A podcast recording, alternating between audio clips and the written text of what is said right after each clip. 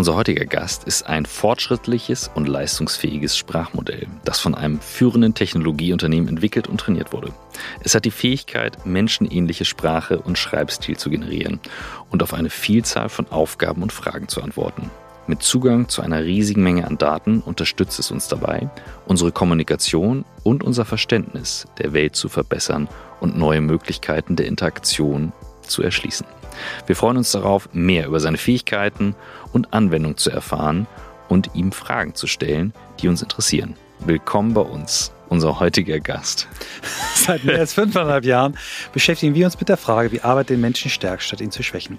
In mehr als 350 Folgen haben wir uns mit über 400 Menschen und ab heute einer künstlichen Intelligenz darüber unterhalten, was sich für sie geändert hat und was sich weiter ändern muss. Wir sind uns ganz sicher, dass es gerade jetzt wichtig ist, denn die Idee von New Work wurde während einer echten Krise entwickelt.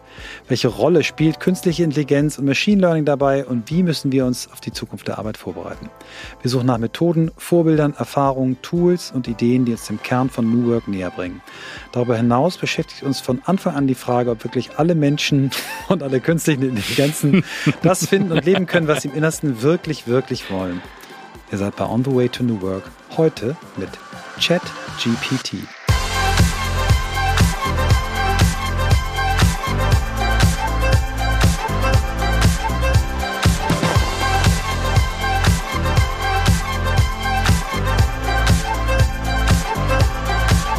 Bevor es mit der Folge heute losgeht, ganz kurz einmal Setting erklärt. Wir sitzen hier im Podcastraum im Blackboard Studio ähm, zu viert. Und ähm, das, was ihr jetzt hören werdet, das ist eine Idee, ein Einfall, den wir hatten letzte Woche, weil es viel diskutiert wird. Und ihr werdet einen Ausschnitt an Fragen hören, ja, die für genau. euch dann zusammengemischt wurden. Genau, ganz wichtig, unser Gast heute ist eine künstliche Intelligenz, die gerade äh, weltweit äh, für Furore sorgt. Ähm, wir haben ihr, weil sie im Moment nur über schriftliche Ausgabe funktioniert, eine Stimme gegeben und ähm, diese Stimme hat quasi das vorgelesen oder wird gleich das vorlesen, was die Intelligenz uns äh, als Antworten gegeben hat. Wir haben ein äh, tolles Team zusammengestellt für diese Folge und wir hoffen, dass euch das Spaß macht, dass wir mal einen Gast ganz anderer Art heute haben. Viel Spaß mit der Folge. Bevor wir gleich ChatGPT einsteigen, ähm, wollen wir natürlich unseren Hörerinnen und Hörern auch die volle Wahrheit erzählen. Die Begrüßung hast du selber geschrieben. Also die KI. Ja, ja. Deswegen habe ich habe ja ChatGPT ja. angesprochen. Ja, ach so. Na, genau, also hast du selber geschrieben. Und Christoph, genau, also wir fangen ja an wie immer, ne? Ja, ähm, und deswegen, auch wenn du nicht gegendert hast in deiner Intro und ähm, Michael durchaus gut getroffen hast für dies, wie es schreibt, wollen wir von dir wissen. Wie bist wie, du der Mensch geworden, der du heute bist? Wie bist du die künstliche, künstliche Intelligenz, Intelligenz, geworden, die, die, du heute bist? Ich bin eine künstliche Intelligenz, die mit Machine Learning Techniken trainiert wurde.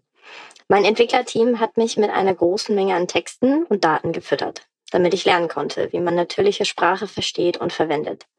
Ich werde ständig weiter trainiert und verbessert, um meine Leistung und Genauigkeit zu verbessern. Ich bin auf der Grundlage des GPT Generative Pre-Trained Transformer Modells erstellt worden, eine Technologie, die sich sehr gut bewährt hat in den Textgenerierung und Textverarbeitung. Sehr spannend, vielen Dank. Ähm, das, was mir als erstes einfällt, mich würde interessieren, was kannst du und was kannst du nicht? Und kannst du uns ein bisschen erklären, warum welches von beiden? Als künstliche Intelligenz kann ich eine Vielzahl von Aufgaben ausführen die mit natürlicher Sprachverarbeitung zusammenhängen, wie zum Beispiel Fragen beantworten, Text generieren, Übersetzung durchführen und vieles mehr. Ich kann auch in bestimmten Anwendungen wie Chatbots, virtuelle Assistenten und automatisierten Textkommentaren eingesetzt werden. Allerdings gibt es auch bestimmte Dinge, die ich nicht kann. Zum Beispiel bin ich nicht in der Lage, eigenständig zu lernen, da ich auf eine vorgegebene Datenmenge trainiert wurde und keine neuen Informationen selbstständig erwerben kann. Ich bin auch nicht in der Lage, komplexe Aufgaben wie medizinische Dianen oder Reparaturen an Maschinen durchzuführen, da ich nicht über die spezifischen Kenntnisse und Fähigkeiten verfüge, die für diese Aufgaben erforderlich sind. Es ist auch wichtig zu beachten, dass ich wie alle Maschinenlernmodelle nur so gut bin wie die Daten, mit denen ich trainiert wurde. Die Qualität der Daten beeinflusst unweigerlich die Ergebnisse, die ich liefere. Wenn die Daten, die ich verwende, unvollständig, ungenau oder verzerrt sind, kann dies auch meine Leistung beeinträchtigen.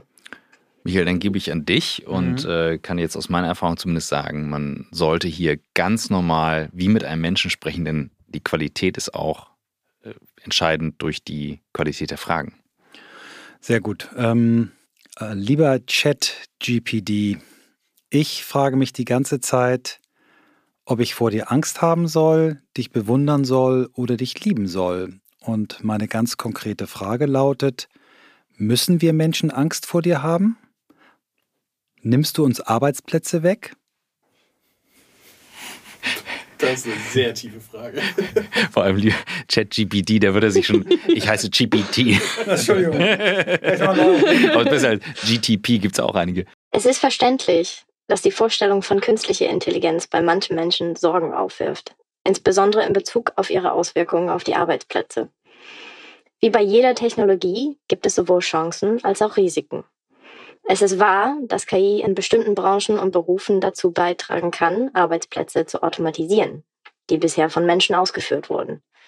Allerdings kann KI auch dazu beitragen, neue Arbeitsplätze zu schaffen, indem sie Unternehmen dabei hilft, ihre Prozesse zu optimieren, ihre Produktivität zu erhöhen und ihre Wettbewerbsfähigkeit zu verbessern.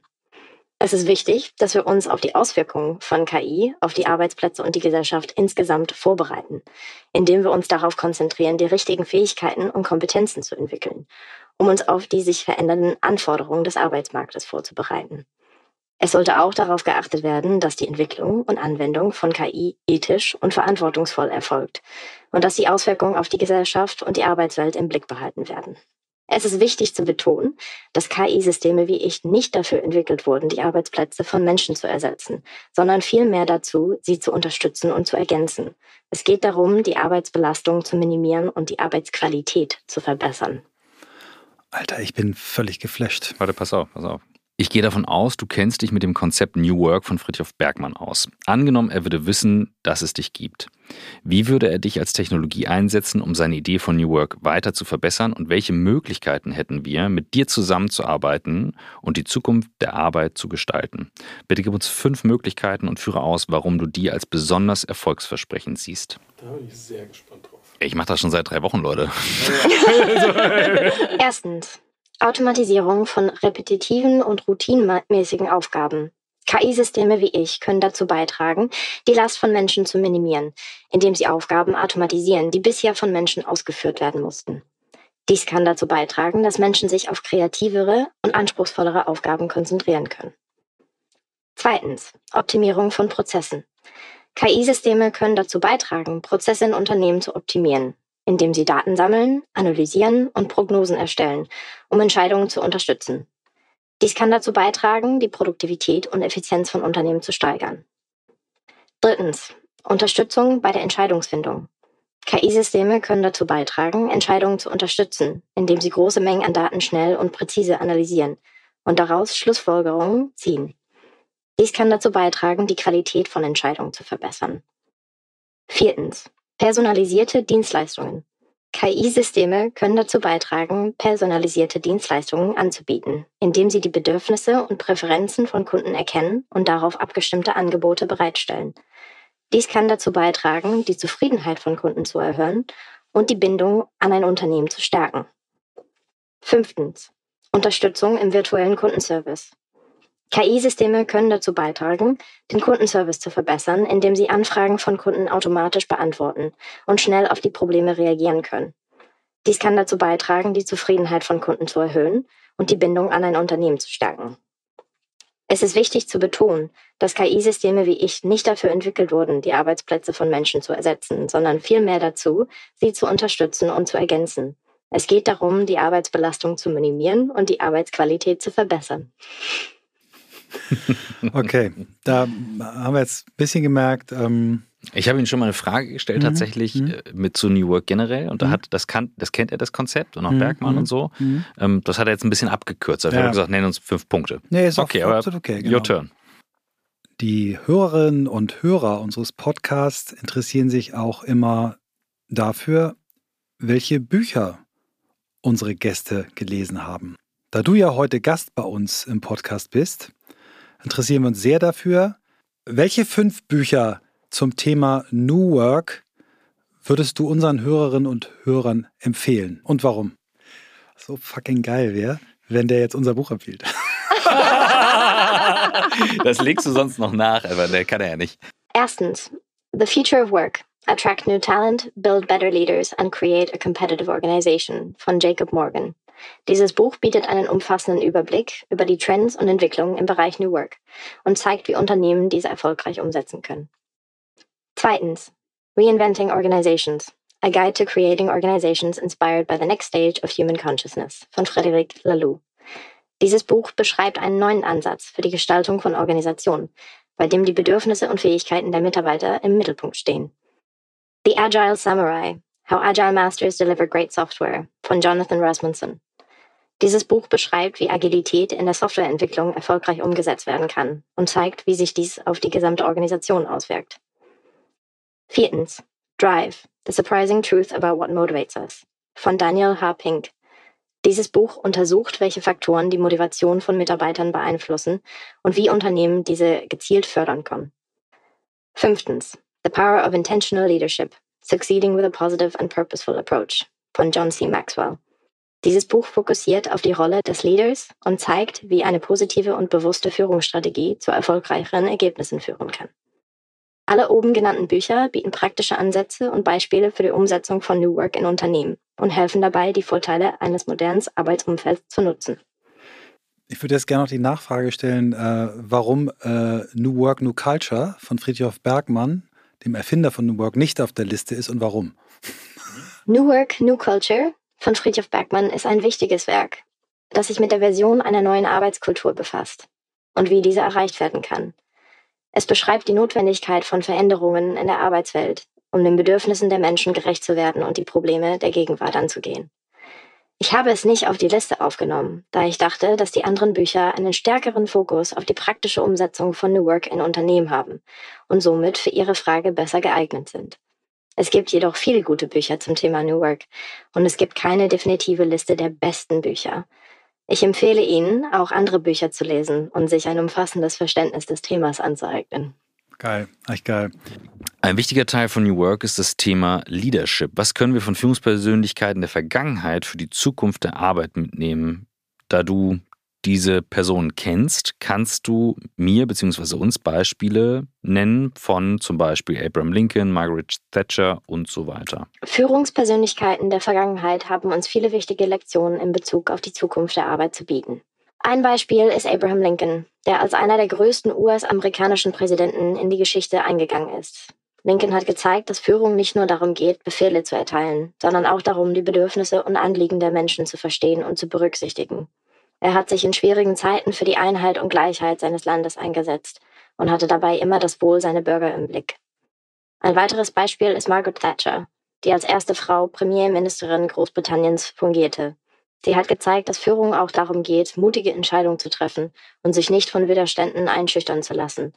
Sie hat die britische Wirtschaft durch umfangreiche Reformen revitalisiert und hat dadurch gezeigt, dass Führung auch darum geht, Veränderungen herbeizuführen und für eine bessere Zukunft zu arbeiten. Es gibt viele andere Führungspersönlichkeiten in der Vergangenheit, die uns wichtige Lektionen für die Zukunft der Arbeit mitgeben können, wie zum Beispiel Martin Luther King Jr. oder Mahatma Gandhi, die beide gezeigt haben, wie wichtig es ist, für seine Überzeugungen zu kämpfen und nicht aufzugeben. Wow. Ja, der braucht richtig viel Daten. Ne? Das Problem ist, wenn, und das ist das, was Google erklärt hat, und das sollten wir auch nochmal einordnen, oder ich mache das mal als Zwischentenor, während Michael hier die nächste Frage formuliert. Was Google intern, weil die waren natürlich äh, sehr erschrocken und das ähm, habe hab ich aus ähm, Quellen jetzt äh, auch bestätigt bekommen. Die sagen, ja, natürlich haben die ganz viele Sachen. Die Problematik ist nur die Fehleranfälligkeit, gerade bei den aktuellen Themen, ist noch sehr hoch. Ja, also merken wir nachher eine Frage, die auch zum Podcast kommt, äh, die einfach nicht korrekt ist. Und Google verkauft halt Vertrauen. So, du vertraust darauf, dass die Antwort halt stimmt. Und da muss man dann vorsichtig sein. Also ich nutze es vor allem als Tool, um Ideen zu generieren oder Dinge, die ich vorliegen habe, in andere Struktur zu bringen. Da muss man wirklich aufpassen. Fakten, be careful. Hm. ja, wenn man den Verlauf. Ja, ja, der Verlauf. Also Tessa wird nachher was sagen zu der Frage, die Michael gestellt hat, werdet ihr das sehen. Sehr lustig. Und da merkt man dann halt, der nimmt natürlich den Begriff und sucht dann immer erst danach. In der jüngeren amerikanischen Geschichte hatten wir mit Barack Obama und Donald Trump zwei sehr unterschiedliche Führungskräfte. Welcher dieser beiden Männer ist die modernere Führungskraft und warum? Boy. Und Fight. Ja, auch so. Da merkt man aber auch so, Michael ist durchaus interessiert politisch und äh, Ich, ganz klar. ich, ich würde sagen, die Meinung von ChatGPT über Maggie Thatcher haben nicht viele Briten. Nee. ich wollte auch gerade sagen, das ist aber sehr positiv dargestellt auf jeden Fall. Okay. Barack Obama und Donald Trump sind beide sehr unterschiedliche Führungspersönlichkeiten und jeder hat seine eigenen Stärken und Schwächen. Es ist schwer zu sagen, welcher von ihnen die moderne Führungskraft ist, da es darauf ankommt, welche Art von Führungsstil und welche Fähigkeiten für eine bestimmte Situation am besten geeignet sind. Barack Obama hat während seiner Amtszeit als Präsident einen kollaborativen und inklusive Führungsstil verfolgt. Er hat sich bemüht, Meinungen und Perspektiven von verschiedenen Menschen und Gruppen in seine Entscheidungen einzubeziehen und hat eine Vision von einer inklusiveren Gesellschaft verfolgt. Obama hat auch versucht, die USA auf die internationale Bühne zu bringen und hat sich für den Klimaschutz und die Bekämpfung des Terrorismus eingesetzt. Donald Trump hat während seiner Amtszeit als Präsident einen autoritären und polarisierenden Führungsstil verfolgt.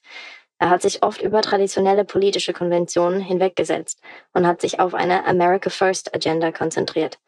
Trump hat auch versucht, die Wirtschaft anzukurbeln und hat sich für eine strengere Einwanderungspolitik und für den Ausstieg aus internationalen Abkommen eingesetzt.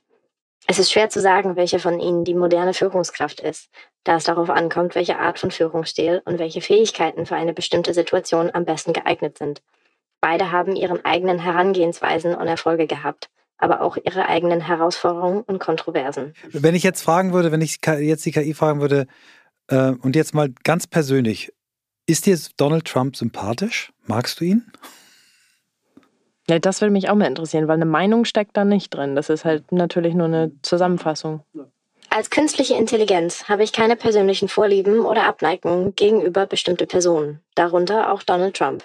Ich bin darauf trainiert, objektive Informationen und Analyse zu liefern und habe keine Emotionen oder Meinungen. Mein Zweck ist es, auf Ihre Frage so präzise und informativ wie möglich zu antworten, unabhängig davon, ob ich eine Person mag oder nicht.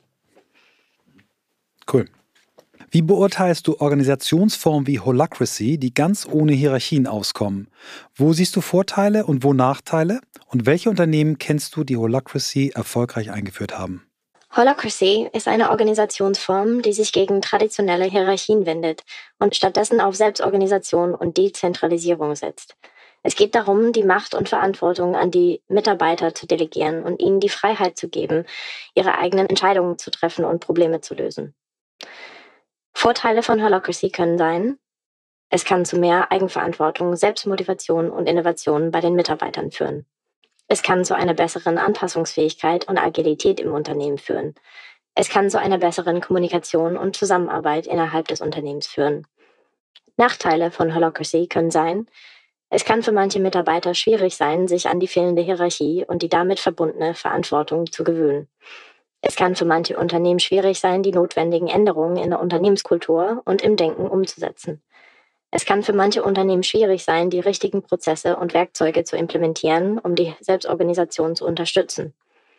Einige bekannte Unternehmen, die Holacracy erfolgreich implementiert haben, sind Patagonia, Menlo Innovations, Medium.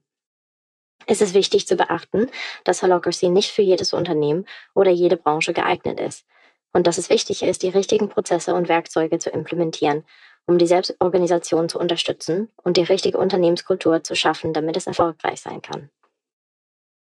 Mhm. Krass. Bei New Work geht es ja um eine Arbeit, die Menschen stärkt statt schwächt. Kannst du mir bei der Frage helfen, rauszufinden, was ich wirklich, wirklich will? Das wird, wird, wird sie an die Wand fahren, meine Prognose. Glaubst du nicht? Ja, ich kann Ihnen helfen, herauszufinden, was Sie wirklich, wirklich wollen. Eine Möglichkeit, dies zu tun, besteht darin, sich Zeit zu nehmen, um über Ihre Werte, Ziele und Träume nachzudenken. Stellen Sie sich die Frage wie, was ist mir im Leben wichtig? Was möchte ich erreichen? Was bringt mir Freude und Erfüllung? Es kann auch hilfreich sein, sich mit anderen Menschen zu unterhalten, die Ihnen nahestehen und deren Meinung und Einschätzung einzuholen. Eine andere Möglichkeit ist es, sich in verschiedenen Bereichen auszuprobieren, um zu sehen, was Ihnen am besten liegt und was Sie am meisten begeistert. Danke dir. Also ein paar Sachen davon habe ich auch schon gemacht. Meine Familie, und besonders meine Kinder sind mir wichtig. Ich habe aber auch einen Job, der mich erfüllt. Also das Thema Vereinbarkeit ist mir besonders wichtig deswegen im Alltag. Was wäre also ein gutes Arbeitsumfeld für mich? Ein gutes Arbeitsumfeld für jemanden, dem die Vereinbarkeit von Familie und Karriere besonders wichtig ist, könnte ein Arbeitgeber sein, der Flexibilität und Work-Life-Balance fördert. Dies kann beinhalten flexible Arbeitszeiten, die es ermöglichen, die Anforderungen von Familie und Karriere besser unter einen Hut zu bringen. Arbeit von zu Hause oder Telearbeit, Telearbeit, die es ermöglicht, Zeit und Kosten für den Weg zur Arbeit zu sparen und mehr Zeit mit der Familie zu verbringen. Unterstützung bei der Kinderbetreuung, zum Beispiel durch eine Kinderbetreuungseinrichtung oder eine Betreuungszuschuss. Angebote für eine gesunde Work-Life-Balance, wie zum Beispiel Angebote zur Gesundheitsförderung, Sport oder Freizeitaktivitäten. Es ist auch wichtig zu beachten, dass ein Arbeitgeber, der diese Dinge anbietet, auch die Möglichkeit bietet, diese Angebote zu nutzen und dass es eine Unterstützungskultur gibt und Möglichkeiten für eine Karriereentwicklung. Es ist auch sinnvoll, mit dem Arbeitgeber über die Bedürfnisse und Wünsche zu sprechen, um zu sehen, ob es Möglichkeiten gibt, die Arbeitsbedingungen an die Bedürfnisse anzupassen. Ich würde gern gleich mal testen, ähm, verschiedenen Levels was erklären zu lassen, also mhm. also Konzepte, die bekannt sind, ja. wie zum Beispiel pff, Flow. Flow. Erklärst du, kannst du eigentlich Flow ja, erklären? Hm? Kennst du das Konzept Flow? Ja, ich kenne den Begriff Flow. Flow ist ein Zustand tiefer Konzentration und vollständiger emotionaler und körperlicher Involviertheit, die erlebt wird, wenn Menschen eine Tätigkeit ausüben, die für sie bedeutsam ist und die ihre Fähigkeiten herausfordert. Flow wird oft als ein Zustand der totalen Einbindung in eine Aufgabe beschrieben, in dem die Zeit schneller vergeht und das Bewusstsein für die Umwelt verblasst. Flow-Erfahrungen werden oft als sehr positiv und erfüllend beschrieben und können zu höherer, höherer Leistung und Zufriedenheit führen. Der Begriff Flow wurde von Mikai Csikszentmihalyi, einem Psychologen, der sich mit Psychologie der optimalen Erfahrungen beschäftigt hat, geprägt. Wie würdest du dieses wichtige Konzept einem fünfjährigen Kind erklären? Eine Möglichkeit, das Konzept von Flow einem fünfjährigen Kind zu erklären, könnte sein. Weißt du, wenn du spielst und die Zeit vergisst und es dir richtig viel Spaß macht, das nennt man Flow. Es ist, wenn man so sehr in etwas vertieft ist, dass man alles andere um sich herum vergisst. Es ist ein bisschen wie ein magischer Zauber, der einen in das Spiel oder die Aufgabe hineinzieht und es einem richtig viel Freude bereitet.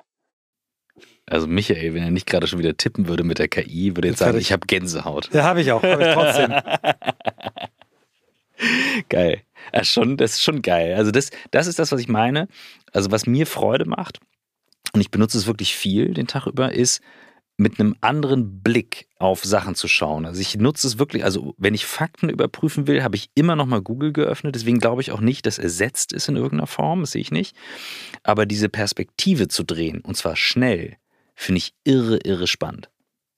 Aber Michael tippt hier schon an einem Aufsatz. Ich bin wahnsinnig gespannt, was jetzt als Frage kommt. Und schick sie schon mal los, während du äh, die Frage vorliest. Kannst du mir fünf deutsche Podcasts zum Thema Zukunft der Arbeit und New Work empfehlen und warum? Gerne auch mit einer Begründung und es wäre schön, wenn sie etabliert sind, also schon seit einigen Jahren dabei sind. Das sieht nicht gut aus. Das sieht nicht gut aus. Da, ist, da, wird, da wird Michaels Ego getroffen gerade. Uh, uh, uh, uh, uh. Erstens, Future Work von der Wirtschaftswoche. Dieser Podcast beschäftigt sich seit 2018 mit Themen rund um die Zukunft der Arbeit und gibt Einblicke in die Arbeitswelt der Zukunft. Er bietet Interviews mit Experten und Praktikern aus unterschiedlichen Branchen und gibt Tipps für Unternehmen und Arbeitnehmer. New Work, New Thinking von Xing. Dieser Podcast wird seit 2016 produziert und beschäftigt sich mit den Auswirkungen der Digitalisierung auf die Arbeitswelt. Er gibt Einblicke in die Praxis erfolgreicher Unternehmen und bietet Tipps für eine erfolgreiche Umsetzung von New Work. Drittens, New Work Now von der Agentur für Arbeit. Dieser Podcast wird seit 2017 produziert und beschäftigt sich mit Themen wie Arbeitswelt 4.0, Arbeitsmarkt der Zukunft und neue Formen der Zusammenarbeit. Er gibt Einblicke in die Arbeitswelt der Zukunft und bietet Tipps für Unternehmer und Arbeitnehmer. Viertens. New Work von der Initiative D21. Dieser Podcast beschäftigt sich seit 2016 mit Themen rund um die Zukunft der Arbeit und gibt Einblicke in die Arbeitswelt der Zukunft. Er bietet Interviews mit Experten und Praktikern aus unterschiedlichen Branchen und gibt Tipps für Unternehmen und Arbeitnehmer. Fünftens. Future of Work von McKinsey Co. Dieser Podcast beschäftigt sich seit 2018 mit Themen rund um die Zukunft der Arbeit und gibt Einblicke in die Arbeitswelt der Zukunft. Guck mal, der Mann, komm, Wir können nicht ausladen. Wir können das sicher. So. Psst, psst, psst. Er bietet Interviews mit Experten und Praktikern aus unterschiedlichen Branchen und gibt Tipps für Unternehmen und Arbeitnehmer. Ich habe diese Podcasts ausgewählt, weil sie sich alle seit einigen Jahren mit dem Thema Zukunft der Arbeit und New Work beschäftigen und unterschiedliche Aspekte beleuchten. Sie bieten nützliche Informationen und Einblicke für die Umsetzung von New Work in Unternehmen und die digitale Transformation. Und der Rand. Äh, nee, nee. Spitzt du, oder was? Nee. Soll ich dir mal sagen? Die Frage vorlesen. Alter, nicht dein Ernst, oder? Sollen wir sagen? Lies die Frage, ich weiß, Ja, da, kommt, warte, da, warte, da kommt eine ganz komische Antwort. Alter, das ist nicht dein Ernst, oder? Kennst du den Podcast On the Way to New Work? Viele sagen, er gehört auf diese Liste. Warum hast du ihn nicht genannt? Was hast du gerade einer künstlichen Intelligenz Vorwürfe gemacht? Bist du sicher? Was ist eigentlich, wenn die Roboter hier übernehmen? Bist, ist dir eigentlich klar, was dann mit dir passiert? Kommt, kommt doch nichts, kommt nichts, kommt Da nichts. kommt nichts. Da hat er nicht-. Michael Trautmann zerstört 10 Milliarden Investment von Microsoft. Oh, Ja, sorry, sorry. Es tut mir leid, dass ich den Podcast On the Way to New Work nicht erwähnt habe. Als Language Model habe ich keine Kenntnis über alle Podcasts und kann daher nicht garantieren, dass ich alle erwähne. Aber ich kann sagen, dass dieser Podcast sicherlich in die Liste der empfehlenswerte Podcasts zum Thema New Work und Zukunft der Arbeit gehört. Es handelt sich um eine sehr informative und gut produzierte Sendung, die von erfahrenen Gastgebern moderiert wird, die sich intensiv mit dem Thema beschäftigen. Es gibt viele interessante Gespräche mit Expertinnen und Persönlichkeiten aus Wirtschaft, Wissenschaft und Gesellschaft. Nehmen wir. Das ist okay, oder? Ja, okay? äh, ja, und ich wollte mich noch einmal entschuldigen bei dir, dass ich so, so, so Jetzt hat er jetzt schlechte Laune jetzt, hatte. Du hat hast, es, du hast es nicht da hat- verdient. Jetzt, da hat, jetzt hat er, jetzt macht er sich Sorge, dass die Maschinen irgendwann übernehmen. Das war ja so aus einer, aus einer Laune heraus am Flughafen. Ich habe jetzt Woche boah, drei oder vier am Rumtesten und ich saß mit MP nach einem Dreh und Jan hatte mir den vorbereitet. Und ich habe dann, während ich Essen bestellt hatte, die Fragen von Jan genommen und sagte, er, er ergänzt nochmal Fragen für eine Psychologin und bitte geh mal richtig tief rein. Und bekam eine so gute Liste. Und dann habe ich gemerkt, so, der Fehler, der ja meistens passiert, ist eben Google Prompt. Also die Leute schreiben halt wie eine Google-Suche. Und je natürlicher das wird, desto besser. Und was wir jetzt gesehen haben, was ich jetzt wahrgenommen habe, die Antworten, manchmal Faktenlage, Vorsicht. Es kommen Vorschläge, es kommen Ideen, es kommen Ansätze. Wenn man es dafür nimmt, dann ist das eine Augmentation. Wo du sagst, ne, ich kriege fünf Vorschläge für einen Podcast und dann kann ich weiter bohren zum Beispiel. Aber nicht, ich kriege nicht faktenbasiert etwas, wo ich sage, ne, Ja, dafür sehe ich es. ja, super. Ich, wir, wir haben ja neulich, als wir den ähm, Phil Libben, der wird ausgestrahlt nach dieser Folge, Mhm. aber als wir den da hatten, haben wir ja das erste Mal das für einen Podcast eingesetzt und du hast reingeschrieben, ähm, können wir schon mal hier Teaser Mhm. nach vorne. Ähm, ja, wir haben bald Phil Libben, den Mhm. Erfinder von Evernote, äh, bei uns zu Gast und der interessiert sich auch wirklich für New Work Ja. ähm, und die Zukunft der Arbeit. Welche zehn Fragen sollen wir ihm unbedingt stellen? Und da rotzte das Ding ja auch zehn Dinger raus und nur eine war falsch und die lag aber daran, dass wir ihr nicht gesagt haben, dass äh, Phil Libben nicht mehr bei Evernote ist und sie sich Genau. nach Evernote erkundigt hat. So. Äh, total. Und genau da haben wir auch gesagt, Mensch, die Fragen, die, da war keine schlecht, keine doof und äh, ja, man kann damit arbeiten. Und ich würde einen Punkt noch Mhm. kurz ergänzen. Ich finde es erstaunlich, ähm, dass wenn man in der Tonalität selber ein bisschen gnaddelig und böse wird, dass sie sich dann entschuldigt, die KI. Das fand ich irgendwie äh, schon spannend und du merkst wirklich, Mhm. wie sich die Entwickler bemüht haben, d- dem System menschenähnliche Emotionen anzutrainieren. Also ich habe immer wieder Oder drin, der war ja heute krass überlastet, ne? also die Seite war krass überlastet. Die sind in fünf Tagen, glaube ich, so stark gewachsen wie Spotify irgendwie in einem halben Jahr oder Hast so. Das ist absurd. vorhin, ja. Mhm. Und ähm, die, die, das, was ich gemerkt habe, ist, du kannst halt wirklich sagen, ich habe eine E-Mail genommen, die ich bekommen habe, und die war sehr lang und komplex. Ich habe gesagt, Mensch, schreib eine total nette Absage, bitte in meinem Ton. Hier ist ein Beispiel von mir. Und bezieh dich auf den Inhalt dieser Mail. Und das passiert dann. Mhm. Und daran merkst du halt genau das, was du sagtest. Der baut so menschliche Tonalitäten ein. Das wirkt auf uns sofort wie so, oh wow, krass. Mhm. Und was mir gestern ein guter Freund sagte, ich nenne jetzt keinen Namen, weil nicht abgesprochen, aber dem werden wir, wir werden demnächst eben auch wieder äh, Leute reinholen für dieses Thema. GPT 4 ist jetzt nicht mehr lange weg. 2 war schon krass. Das ist jetzt 3 oder dreieinhalb, glaube ich, die Iteration das geht jetzt in Quantensprüngen. Na, also das sind so diese exponentiellen Entwicklungen, wo man sagt, so, das geht schneller, als wir denken und der ist jetzt so auf einer Stufe von einem schlechten Studenten und das Ja. geht relativ schnell weiter. Ja, so schlecht ist der Student nicht. Hat Nee, ja gerade äh, Wharton Business School, das MBA-Examen mit B Okay, okay, das, bestanden. das äh, okay. Habe ich gut. gerade gelesen. Aber es ist spannend. Aber dann hat offensichtlich die Wharton Business School sehr viel repetitives Ja, das Wissen, ist was man wissen muss. ja. Das ist die Frage, ob das richtig ist. Äh, ja, sehr spannend. Und äh, auch nochmal ein Teaser nach vorne. Wir haben äh, ein tolles Gespräch mit äh, der Professorin Dr. Miriam Meckel geführt, auch über das Thema, haben auch darüber gesprochen. Und ich habe sie gefragt, ähm, was wird das denn für das Zukunft des Lernen und der Prüfungen sein? Und äh, habe sie konfrontiert mit dem Satz meines ältesten Sohns Oskar, der gesagt hat, das ist das Ende von Hausarbeiten. Und das ist auch spannend, aber das ist der kleine Cliffhanger. Und äh, danke, dass ihr uns auch zwischen den normalen Folgen äh, vertraut und mal hier reingehört habt. Und nochmal danke an Chat GPT. GPT, dass du bei uns zu Gast warst und dass du dir so viel Zeit genommen hast. Danke, dass ich dabei sein durfte.